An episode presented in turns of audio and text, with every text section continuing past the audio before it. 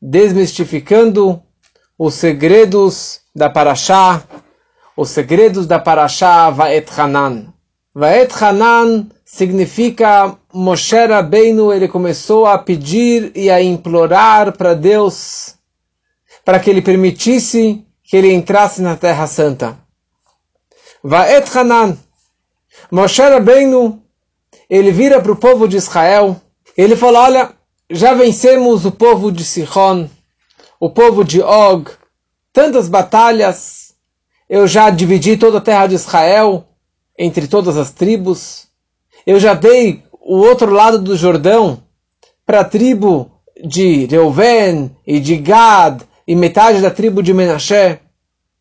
Eu já nomeei o Josué e o Joshua no meu lugar para que ele entrasse com o povo em Israel. Então Moshe Rabbeinu ele fala, bom, mas eu também quero entrar. Eu também quero entrar em Israel. Então será que Deus vai me perdoar? Será que uma vez eu vou pedir para Deus me perdoar pelo pecado que eu bati na pedra em vez de falar com a pedra? Talvez Deus me perdoar. Então ele vira para Hashem, vai Hanan, ele começou a rezar, e rezar, e rezar, e pedir, implorar, implorar. Vaet Hanan dá o valor numérico de 515. 515 vezes, 515 rezas, pedidos Moshe fez para Deus. Por favor, Hashem, eu te imploro que o Senhor me perdoe e me permita entrar em Israel. E ele falou, rezou, rezou, rezou, rezou.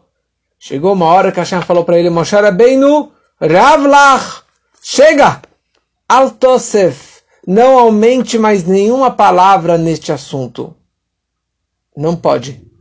Nem mais uma vez. Se você pedir mais uma vez, Moshe Rabbeinu, eu serei forçado, entre aspas, para permitir que você entre em Israel. Então, fique quieto. É um decreto e pronto, acabou. Não adianta você continuar implorando e pedindo para entrar em Israel. Aliás, não peça mais. Porque na verdade eu fiz duas promessas. Duas promessas. Que elas estão atreladas. Eu fiz uma promessa que o povo inteiro que estava, que saiu do Egito, que tinha mais do que 20 anos, eles não iriam entrar em Israel, todos eles, eles iriam morrer no, no deserto. E por outro lado, eu fiz um juramento, uma promessa que você também não iria entrar em Israel. Então, tem toda uma explicação, mas eu posso anular uma das duas promessas. Qual das duas promessas eu anulo? Ou você entra e o povo morre no deserto, ou o povo entra em Israel e você não entra. Tem toda uma explicação pela lei, pela, pela Allahá, porque ele não podia anular as duas promessas, mas na prática, qual das duas você prefere? Ou seja, esse é um decreto e você não vai entrar em Israel. Altosser não acrescenta. Então, é, Hashem mira para Moshe e fala: Olha, eu sei que você quer entrar em Israel, porque entrar na Terra Santa, na Terra Prometida, na Terra que os patriarcas é, moraram e eu prometi para todos vocês, então com certeza morar em Israel, entrar em Israel é uma malagedolá, uma grande vantagem espiritual, um crescimento espiritual. Então por isso que você quer entrar em Israel? Então Deus falou para Moshe, não se preocupe. Ravlach, muito te aguarda. Harbe, muita recompensa te aguarda, Moshe. No Olam no mundo vindouro. E todas as recompensas que eu te darei serão muito além do que esse sentimento espiritual e essa satisfação de poder ter entrado em Israel. Então, Don't worry, não se preocupe, Rav lá, você vai ganhar muita recompensa. Não fique chateado. Então Moshe virou para Hashem e falou: hum, Deixa eu tentar de outra forma. Bom, o Senhor decretou que eu não posso entrar com os meus pés. E se eu for voando que nem um passarinho? Se eu entrar em Israel de uma forma diferente, não com os pés, eu vou sair flutuando. A gente leu algumas semanas atrás que o, se o o profeta Bilam, profeta pagão, ele saiu voando, então Moshe com certeza conseguiria voar. Hashem falou, não, dessa forma você não vai. Então talvez eu possa entrar por túneis subterrâneos, não, não por cima, mas por baixo? Também não. Então Moshe falou, bom, então pelo menos posso dar uma espiada? Posso dar uma olhada, ver a beleza de Israel? E Hashem falou, ok, é isso que você quer? Entrar em Israel para dar uma olhada? Isso eu concordo, não tem problema nenhum. E Hashem levou ele no pico da montanha, aonde que ele conseguiu realmente enxergar Israel de cima e ver tudo, toda a beleza de Israel. E Hashem mostrou para ele num binóculo, mostrou todas as partes de Israel com toda a beleza que tinha lá dentro. E a Torá continua nos descrevendo, no momento que Moshe entendeu que a reza dele não foi aceita.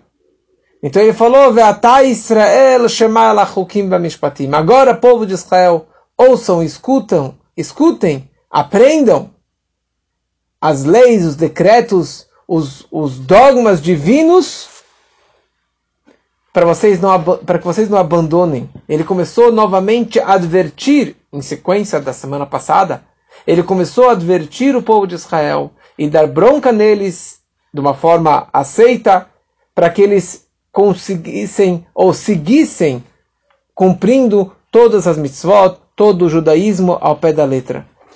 E Moshe falou para eles: olha só a diferença entre eu e vocês. Olha só o que aconteceu. Eu, em vez de bater na, falar com a pedra, bati na pedra, e esse foi meu crime da minha vida. E Deus não aceitou. Eu rezei, fiquei aqui rezando 515 vezes e Deus não aceitou a minha prece. Olha só. Vocês reclamaram, brigaram, deixaram Deus nervoso uma, duas, três, quantas e tantas, tantas e tantas vezes. E Hashem perdoou vocês. E Hashem perdoou vocês. Então não abusem. Se ele já perdoou, então vamos começar agora uma fita nova, um, um vídeo novo, uma vida nova. Masha o que foi, foi. E a partir de agora, Tome muito cuidado para não deixar Deus chateado novamente, não pecarem novamente, seguirem à risca todas as mitzvot, todo o judaísmo e não deixem Deus novamente chateado com vocês.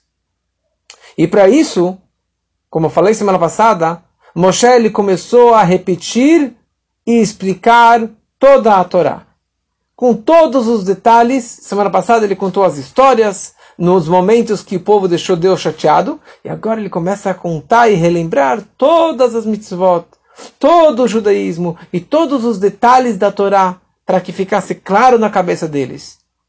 E ele falou uma palavra. Ele falou que Deus deu para vocês Hayom. Deus deu para vocês a Torá hoje. O que quer dizer hoje? Na verdade, Deus deu a Torá no Monte Sinai quase 40 anos atrás, 39 anos atrás. Por quê? Porque na verdade a Torá não foi dada lá no passado.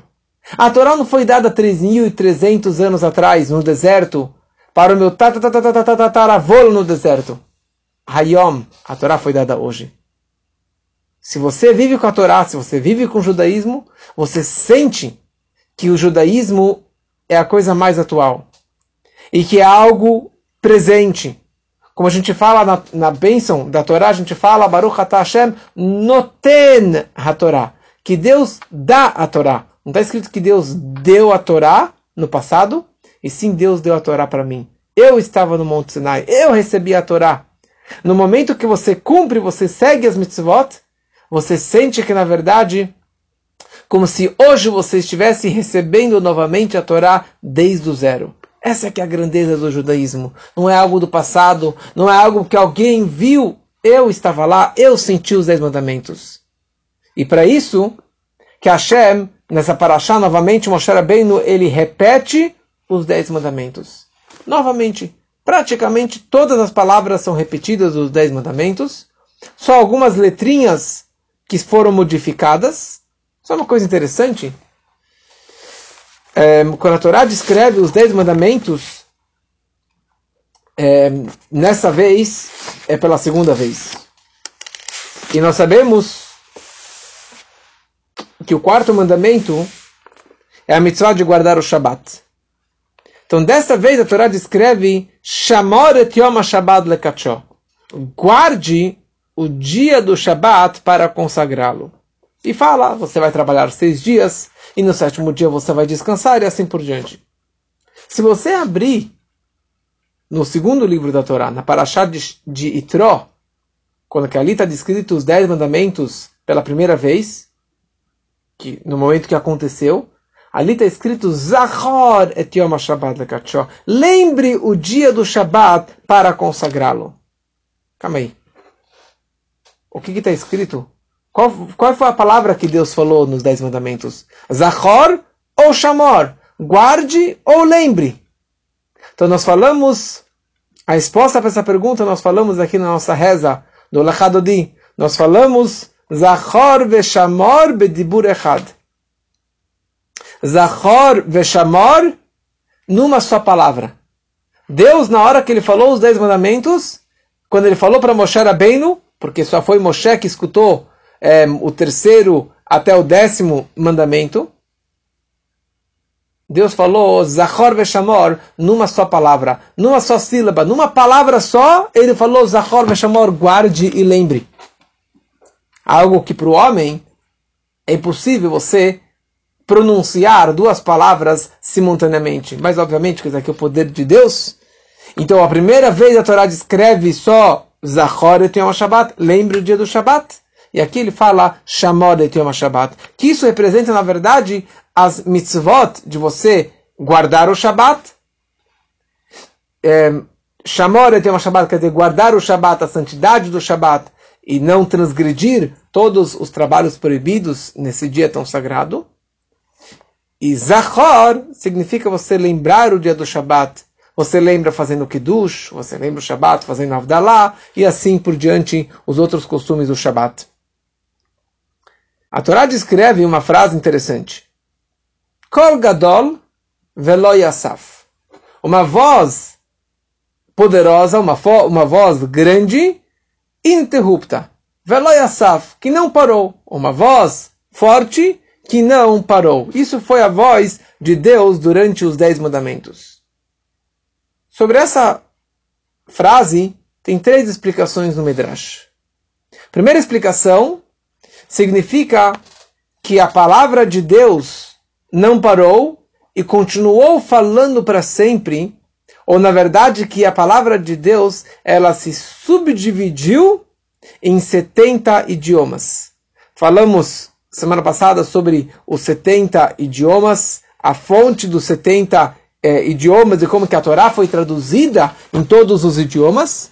Então, na verdade, quando que Deus falou os 10 mandamentos, ele já automaticamente também, óbvio, esse é o poder de Deus, ele acabou falando e transmitindo a energia da Torá em todo e qualquer idioma. Ou seja, que a Kedushá da Torá, a santidade da Torá, pairou e foi transmitida em todo e qualquer idioma. Então, se agora estamos estudando a Torá em português, tem a mesma santidade, tem o mesmo poder do que se estudarmos no hebraico sagrado. Por quê? Porque Deus falou os dez mandamentos, e isso representa toda a Torá, em todos os idiomas. Uma segunda explicação, que a Torá não é só aquilo que Deus falou para Moshe, mas o poder de Deus se estendeu por intermédio de todos os profetas. Ou seja, a palavra de Deus não parou só naquele momento, mas ela continuou falando com todos os profetas judeus, tzadikim, corretos do futuro. Velo Yasaf, e nunca parou, ela continua falando, quer dizer, a, a palavra de Deus ela é eterna. E uma terceira, e muito interessante explicação. Velo Yasaf significa que ela não teve eco. A palavra de Deus, os dez mandamentos, quando que Deus falou os dez mandamentos, não teve eco. E é interessante, se não teve eco no meio do deserto, isso representaria uma fraqueza dessa voz. Porque em qualquer campo que você vai, qualquer montanha, que você dá um berro, normal, naturalmente você tem um eco.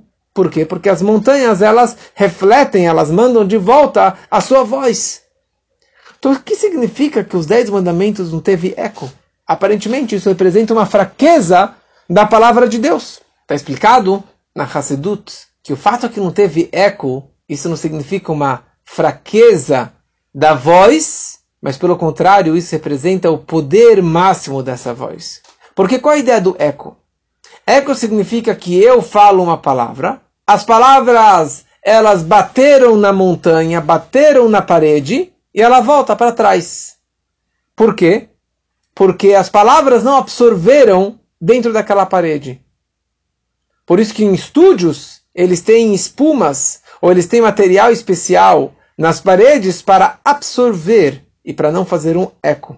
Você vai num, num quarto que acabou de fazer uma obra, ou num banheiro que acabou de fazer uma obra, não tem nada dentro do banheiro, tem muito eco, porque não tem uma toalha pendurada, não tem nada para absorver aquelas palavras.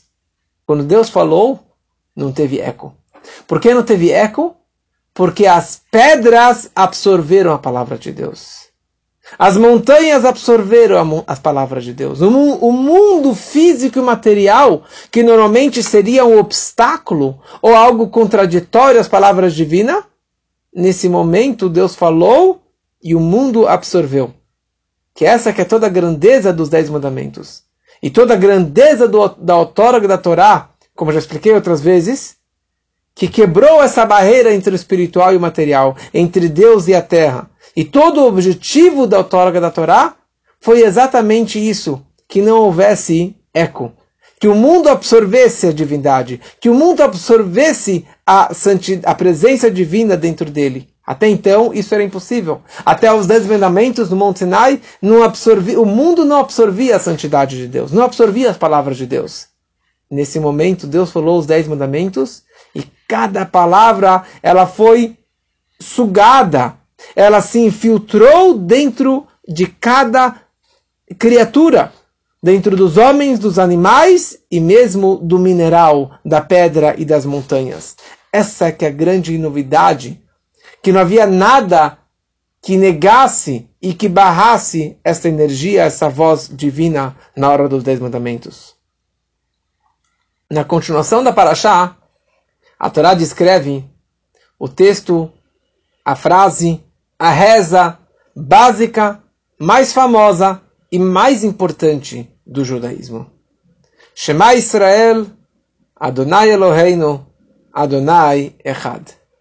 Shema Israel. Ouça, povo de Israel. Hashem Elokeinu. Deus, que é o Yud Kei Vav Kei, que é, esse, que, é o, que é o nome máximo, tetagrama, ele é Elokeinu, ele é o nosso Deus. Ou seja, que a santidade máxima de Hashem não está lá em cima, mas ela é Elokeinu, o meu Deus. É o único nome que eu posso falar em primeira pessoa, que eu posso falar que ele me pertence. Porque o nome de Deus, Elohim, representa Gevurah, representa a disciplina e a condensação e a ocultação da, da, do poder de Deus. Então Hashem está descendo da santidade máxima até dentro de mim. Hashem, Echad, Deus, ele é um e único. Um, não único. Porque único se diz Yahid. É interessante porque nós falamos, porque Deus escreve, porque está escrito na Torá como Hashem Echad e não Hashem Yahid.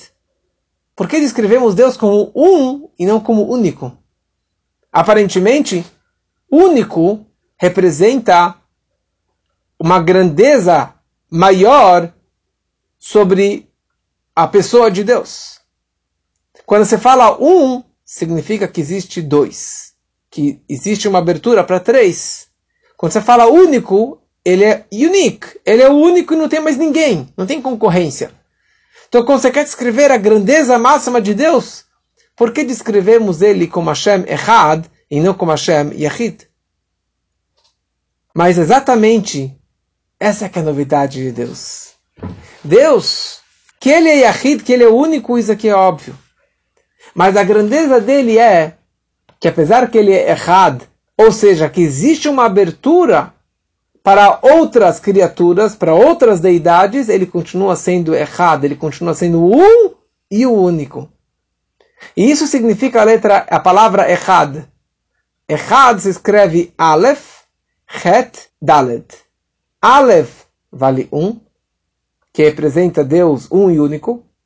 Het vale 8, que representam os sete céus, sete níveis espirituais dos céus e a terra, que é 8. E 4 é o Dalet, que representa norte, sul, leste, oeste. Ou seja, Deus ele é um, apesar que ele criou o mundo, ele criou sete seis, ou seja, todos os níveis espirituais, com todas as criaturas, com tudo que existe nos quatro cantos do mundo, ele continua sendo errado. Ele continua sendo um e único. Existe um bom costume que na hora que falamos errado, nós movimentamos a cabeça para os quatro lados, que representam os quatro cantos, e também para cima e para baixo, todos os cantos aonde que Hashem ele se encontra.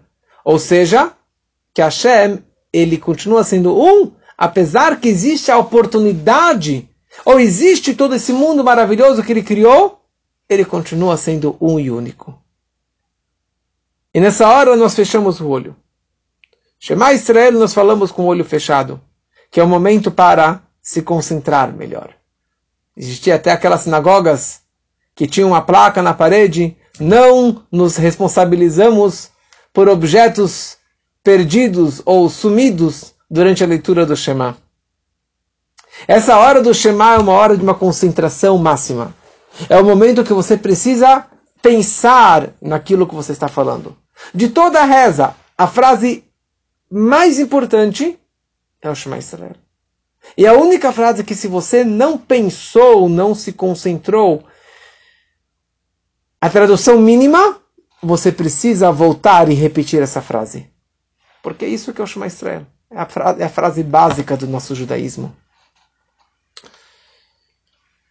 E isso nós ensinamos para os nossos filhos desde o berço, desde o nascimento, desde a gravidez, já cantamos o Shema Israel. Toda noite nós cantamos para os nossos filhos o Shema Israel. E nós temos a mitzvah de ler o Shema duas vezes ao dia, como que consta nessa paraxá, nessa semana. O Bechorbecha uvkumecha, ao deitares e ao levantares. Nós temos a mitzvah de ler o Shema uma vez de manhã e uma vez de noite. Melhor ainda, duas vezes de noite, uma vez no Arvit e uma vez logo antes de dormir. Né? Tem o Shema Alamitá, o Shema perto da cama não significa que você faz na cama deitado de pijama. Seria correto você fazer isso aqui ainda vestido na sala. Como eu já falei numa outra aula sobre toda a explicação da reza e sobre a mitzvah do Shema Israel. Mas essa é a frase básica. Que nós precisamos pronunciá-la duas vezes ao dia, ensinar aos nossos filhos, eu viver com essa frase.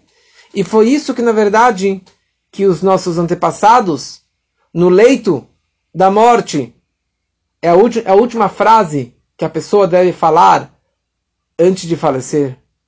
É a última frase que os nossos 6 milhões que foram no Holocausto falaram antes de ir para o crematório ou para a câmara de gás. E todas as situações de apuro, o judeu mais descrente, mais afastado, naquela hora ele grita o Shema Israel. Na hora que dói, ele grita o Shema Israel. Por quê? Porque essa é a nossa ligação ímpar, nossa ligação máxima com Hashem. Aliás, o Shema Israel é o que está escrito dentro da mezuzá, é o que está escrito dentro do nosso tefilim, e é isso que nós precisamos viver e abraçar no dia a dia. E o Shema continua falando, Ve'ahavta et Hashem Elokecha, ame Hashem o teu Deus, Bechol levavcha, bechol nafshecha, bechol meudecha, com todo o teu coração, com toda a tua alma, com todo o teu poder. Com todo o seu poder significa com disposto a entregar a sua vida por Deus, não abandonar nada. Ou seja, se tem uma situação de apuro, uma situação de idolatria, você larga tudo para não perder esse amor a Deus. E bechol levavcha, você tem que amar a Deus com os seus dois corações. Não está escrito com o teu coração, está escrito com os teus corações. Levavecha, com as duas letras beit. Por que isso? Você deve amar a Deus. não só, só com a alma divina, com a sua parte judaica, mas também com a sua alma animal, com a tua alma natural, com o seu dia a dia, com o seu, com a vida do cotidiano, com a sua eh, vida física, você também precisa fazer que ele ame a Deus. Ou seja, amar a Deus com a minha alma divina na hora que eu estou rezando, que eu estou estudando, é fácil. Mas amar a Deus e acreditar em Deus, quando eu estou nos negócios, quando eu estou na rua, quando eu estou me comportando que nem um animal, com a minha alma animal, that's the whole point. Toda novidade da, da vida e da crença em Hashem é você conseguir é, controlar a tua alma animal, controlar os seus desejos negativos e usar isso aqui para amar Hashem. E daí, essa que é toda novidade. Quando você consegue controlar o animal, e se é um touro, se é um boi, você tem uma alma animal forte, chifradora, uma, um animal, e você consegue usar a energia dele, o poder dele para usar para o bem, essa é a novidade, é muito mais poderoso e a, e a aproximação com Hashem é muito mais forte. E aí continua o Shema Israel e fala o kshartam leot al yadecha ve'ayu letotafot beininecha. O kshartam leot al yadecha. Você vai amarrar como um sinal na tua mão e será como um lembrete entre os teus olhos. Semana passada falei sobre os Baitosim, que eram um tipo de reformistas, tinha um outro tipo que se chamava os Caraítas, que também só acreditavam na Torá escrita, ou seja, na tradução literal da Torá. Então estes pegavam ao pé da letra. A Torá escreve o Kshartam Leot Aliadecha. Você vai, você vai amarrar como um sinal na tua mão. Então o que, que eles faziam? Minha mão é minha palma da mão. Não é o meu muque, não é meu braço. Minha mão, yada, meu, meu, meus dedos. Isso é que é minha mão. Então eles faziam um sinal, um amarro, algum, algum nó na mão. E será como lembrete entre os olhos, entre os olhos. Então eles faziam uma pinta, alguma coisa, um, uma marca entre os olhos, literalmente, entre os olhos. Não em cima, aonde que está o crescimento do cabelo que é aí que nós colocamos o tefilim. É ao pé da letra.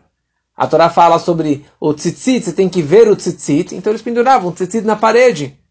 Né? Você tem que ver o tzitzit, não é que você tem que vestir o tzitzit. Obviamente que isso daqui é, é, é ridículo e não é isso que Deus quis dizer. Porque ao mesmo tempo que Deus deu a Torá escrita, Deus deu, deu também a Torá oral, que veio por intermédio de Moshe Rabbeinu também. Existem dez halachá Moshe Sinai, dez leis, dez tradições que vêm desde Moshe Rabbeinu que ele recebeu no Monte Sinai, dez leis de como que deve ser produzido o tefilim. Então, por exemplo, o tefilim tem que ser de couro, o tefilim tem que ter quatro, quatro caixinhas, o tefilim tem que ter quatro pergaminhos, eles têm que ser amarrados, e assim por diante. O tefilim da cabeça são quatro caixinhas grudadas, com quatro pergaminhos. E o tefilim da mão é um pergaminho só, com quatro trechos, quatro textos da Torá. Dois desses textos já foram descritos lá na saída do Egito, o Kadesh Likol Bechor Vayakiv Yachá, descrevendo de como se deve ensinar para os seus filhos sobre a saída do Egito, e colocar isso no braço que é essa ideia de colocar o tefilim e que esses dois trechos da Torá estejam escritos dentro do tefilim. Quais são os outros dois textos? O, Shema Israel, o Ve'ahavta, que está escrito nessa semana, que está escrito que você vai amarrar como sinal na sua mão, entre os olhos. Essa é a terceira paraxá. E a quarta paraxá, o quarto pergaminho, é da semana que vem, a Parashá Ve'ayim Shamoa, que também descreve o Kshartem Leot Aliadechem, você vai amarrar como no seu braço e entre teus olhos. Ou seja, quatro pergaminhos nas quatro caixinhas da cabeça, ou um pergaminho comprido com quatro trechos no tefilim da mão. Só que é algo muito interessante. Essa paraxá foi descrita no último mês da vida de Moshe Rabbeinu. No quadrigésimo ano do deserto. Aquelas primeiras duas parashiot foram descritas no primeiro ano da saída do Egito. Então, como que era o tefilim dos judeus durante esses 39 anos que passaram? Porque se eram quatro pergaminhos, nos quais estava descrito as quatro parashiot, um minutinho só, até o quadrigésimo ano, no último mês da vida de Moshe Rabbeinu, o povo não conhecia o Shema Israel e nem o Vehayim Shamoah. Ou seja, não existia, Deus não passou para Moshe Rabbeinu. Não existiam esses dois pergaminhos. Então o tefilim que os judeus usaram, durante 40 anos praticamente, era um tefilim de quatro caixinhas, duas com dois pergaminhos e duas caixinhas vazias. Incrível. Porque não tinha outros dois pergaminhos. Como que eles iriam escrever algo que Deus não ensinou? Então, durante 40 anos, eles usaram um tefilim metade vazio. Só com dois pergaminhos ao invés de quatro pergaminhos. E na mão só com dois textos ao invés de quatro trechos. E isso foi acrescentado neste momento, no finalzinho da vida de Moshe, antes que o povo entrou em Israel, agora sim foram acrescentados mais dois pergaminhos no Tfilim, e daí sim que virou o Tfilim que nós usamos hoje. E por isso, se você tem o Tfilim hoje, que só tem dois pergaminhos ou três pergaminhos, o seu Tfilim não está kasher. Porque o Tfilim tem que ter o letotafot, que daqui nós sábios aprendem que tem que ter duas caixinhas. Duas mais duas caixinhas, que são quatro caixinhas. Qual o poder do tefilim? Tem muitas explicações sobre o poder do tefilim. Uma delas é o poder em relação aos nossos inimigos. É o poder, a influência do tefilim contra os outros, no bom sentido. Está descrito o seguinte: Verau que Shem. Todos, todos os povos da terra verão que o nome de Deus está sobre ti, Veiaru Meca, e eles vão te temer. Explicam nossos sábios, isso se refere ao tefilim da cabeça. Que no momento que um judeu coloca o tefilim, em geral, e particularmente o tefilim da cabeça, porque o tefilim do braço pode estar coberto com a manga da camisa, mas o tefilim da cabeça sempre deve estar aparente, revelado. Isso acaba causando um medo dos nossos inimigos em relação ao povo de Israel.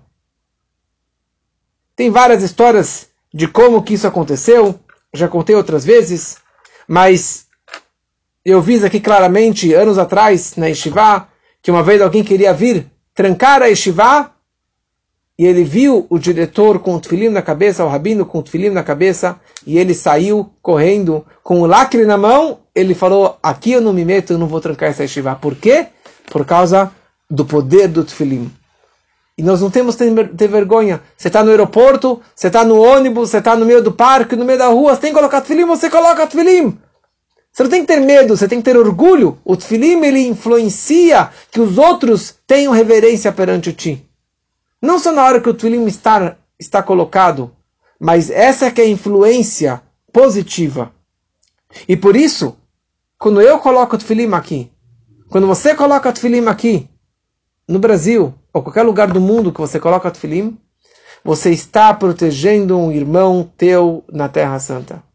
Você está protegendo um irmão de um inimigo, de alguém que queria atacar ele, que queria machucar ele de qualquer forma que seja.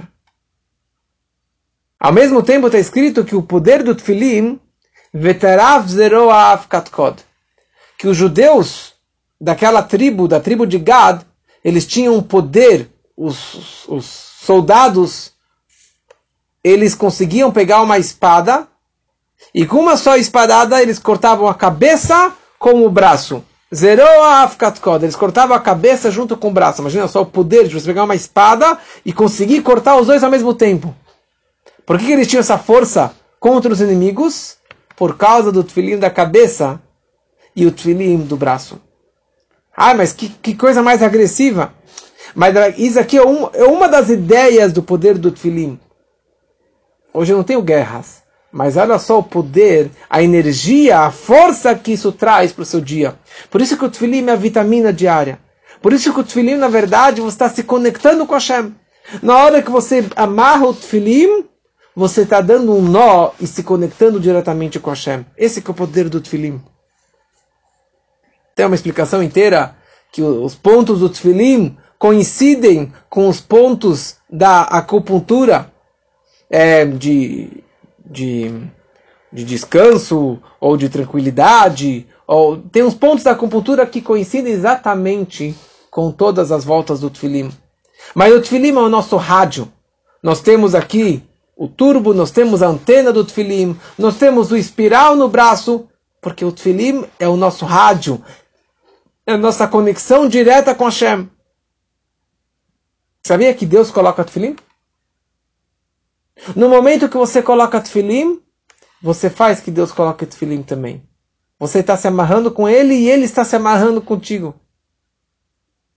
O nosso tefilim está descrito Shema Israel, a nossa fé por Deus, a nossa, o nosso amor por Hashem, Hashem Elokecha. Perguntam nossos sábios, Tfilim de Mare Alma Maktiv Behu. O Tfilim de Deus, do que, que consta no Tfilim de Deus? Ali está descrito Mikam Israel, Goyechad. Quem é como o povo de Israel, um povo único na terra? O, o amor de Hashem pelo povo de Israel. E aqui nós temos esse amor simultâneo. Nós estamos representando, demonstrando o nosso amor por ele, e ele está demonstrando o amor que ele tem pelo povo de Israel. Por isso que esse tefilim, na verdade, só um Yudi pode colocar tefilim. Só um judeu pode colocar tefilim. Qualquer ser humano pode se conectar com Deus de outras formas, seguindo os sete preceitos. Mas essa mitzvah do tefilim a permissão de colocar o tefilim, somente um judeu. Porque isso, na verdade, é um presente ímpar que Hashem deu para o povo de Israel. Nós primeiro, pr primeiro colocamos o tefilim do braço e depois colocamos o tefilim da cabeça. Porque o tefilim do braço, a Torá dá a obrigação, o kshartam, você tem que amarrar o tefilim do braço. E na cabeça, vai estar na cabeça. Ou seja, a maior mitzvah e a primeira mitzvah é você colocar o tefilim do braço e depois, na sequência, você coloca o tefilim da cabeça. Pela mística está explicado que o tefilim do braço, que está direcionado ao coração, não é à toa, e o tefilim tem que estar realmente virado em direção ao coração, porque o trabalho do tefilim do braço é trabalhar com o meu coração, com as minhas emoções, com a minha, com o meu amor a Deus, principalmente com o meu irat shamayim, o meu temor e a minha reverência e meu respeito perante Deus. O meu kabbalatol, o meu jugo divino, a minha aceitação do, do reinado de Deus. E a minha submissão perante Ele, que tudo isso está ligado com o meu coração. Ou seja, esse tipo de trabalho das emoções, eles vêm antes do tefilim da cabeça. O tefilim da cabeça representa representa o entendimento, representa a lógica, o meu pensamento, positivos ou negativos. A gente coloca o tefilim na cabeça para subjugar os meus pensamentos negativos e para que eu possa focar pensamentos positivos somente em Torá e mitzvot e conectados com Deus. O que, que vem antes? Primeiro o braço e depois o da cabeça. Primeiro você precisa trabalhar com as suas emoções. Você tem que trabalhar com a sua reverência por Deus e depois entender e meditar e conhecer. Como está escrito claramente no Tânia, que o início do trabalho do serviço divino e a base do serviço a Deus é você temer a Deus, você ter reverência por Ele, você ter o respeito por Ele. Depois é o estudo e toda a teoria, mas o mais importante é o coração. E o mais importante é o que sai do coração, que são as práticas. É ajuda ao próximo, amor ao próximo, amor a Deus. Explica o grande mestre racídico, Baal Shem Tov. Nós colocamos o tefilim do braço. Porque da mesma forma que nós colocamos o tefilim do braço antes da cabeça, Deus, que também coloca o tefilim, Ele tem o tefilim do braço e ele tem o tefilim da cabeça. Primeiro ele coloca o tefilim do braço. Tefilim do braço representa, explica o Baal Shem Tov, o judeu simples. O judeu que faz o bem, que faz boas ações, que dá tzedakah, que ajuda o próximo. Mas não é um judeu super inteligente, não é um judeu estudioso, mas é um judeu de boas ações e de boas emoções e de bom comportamento. Ele vem primeiro. Ele é o mais importante. Ele é o superior. Number one é esse judeu simples. Ele vem antes do judeu da cabeça. Ele vem antes do tefilim da cabeça, que representa o conhecimento, a, a, o intelecto, a meditação. O que vale é um bom coração. Mas só uma coisa interessante. Em relação ao tefilim, não basta só falar, ah, eu sou bom judeu de coração. Se você não arregaçou a manga e colocou o tefilim, você não está se conectando com ele. Você não está se conectando com ele. No momento que você colocou o tefilim uma vez, entrou aqui um amigo que eu coloquei tefilim aqui no Instagram, Instagram acabou de entrar um amigo que eu coloquei tefilim com ele anos atrás. E ele não tinha ideia do que era o tefilim. A primeira vez que eu coloquei tefilim com ele, ele não sabia o que, que era, como colocar, o que fazer. Mas foi uma grande emoção. Por quê? Porque na, na, no momento que a gente coloca tefilim pela primeira vez, a pessoa pode ter 70, 80 anos. Na hora que ele colocou tefilim pela primeira vez, ele já tem uma conexão direta com Deus, ele já tem um quinhão no mundo vindouro. Porque uma pessoa que não colocou tefilim, o crânio dele, o crânio, literalmente, fisicamente, o crânio dele é estava incompleto. No momento que você colocou tefilim pela primeira vez, o crânio já está modificado. E isso já traz um, uma recompensa, uma ligação máxima com Deus. E isso faz, na verdade, é, modifica fisicamente essa pessoa. Esse que é o poder do tefilim. Mas não basta só uma vez.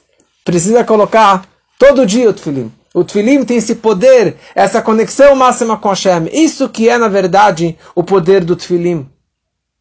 E concluindo, a Torá descreve, no final do Shema, Você vai escrever nos portais da sua casa e nos portais da cidade, colocar a mezuzá. Colocar a mezuzá, al mezuzot, em todas as portas da sua casa. Em todos os batentes da sua casa precisa colocar a mezuzá. Não só na porta de entrada. Ou no quarto, é, no, no quarto. Em todas as portas da casa. Menos nos banheiros. Ah, mas no quarto da empregada. Coloca a mezuzá. E na entrada do fundo. E na dispensa que não é tão pequena, que hoje tem dispensa maiores, e no closet, e a, todos os quartos, todas as salas. Essa, eh, semana passada eu fui colocar mezuzá em três casas, coloquei dezenas de mezuzot e ainda não foi o suficiente. Mas olha só que incrível. Duas famílias que eu fui colocar semana passada. Uma, a mãe estava muito doente, e outro, o pai está muito doente. Eu fui lá, retirei as mezuzot. E eu falei, está faltando algumas mezuzot ainda. Só o fato que eu tirei as mezuzot para verificá-las, que o correto é você verificar as mezuzot uma vez por ano. A mulher me liga e fala, Rabino, agradeço muito, muito, porque minha mãe teve uma grande melhora de saúde. Ela está internada há alguns meses. Desde o momento que saiu da minha casa, ela já teve uma grande melhora. E a outra pessoa, a mesma coisa. Eu fui na casa do pai dele que está internado, tirei as mezuzot, não coloquei as novas ainda, coloquei na sexta-feira. E ele me falou a melhor coisa que meu pai teve uma grande melhora. Esse que é o poder da mezuzá e do tefilim. A mezuzá e o tefilim está ligado com a nossa saúde, com o nosso sustento, com o nosso casamento, com os nossos filhos. Mas eles têm que estar kasher. Precisamos colocar o tefilim, e a mezuzá tem que estar em todas as portas, daqui, a casa de praia, a casa de campos, a casa dali, e tem que ser uma mezuzá kasher. Então que possamos, cada um melhorar nessas mitzvot, e levar essas mensagens para a nossa vida, e assim teremos uma vida feliz, com saúde e alegrias para todos.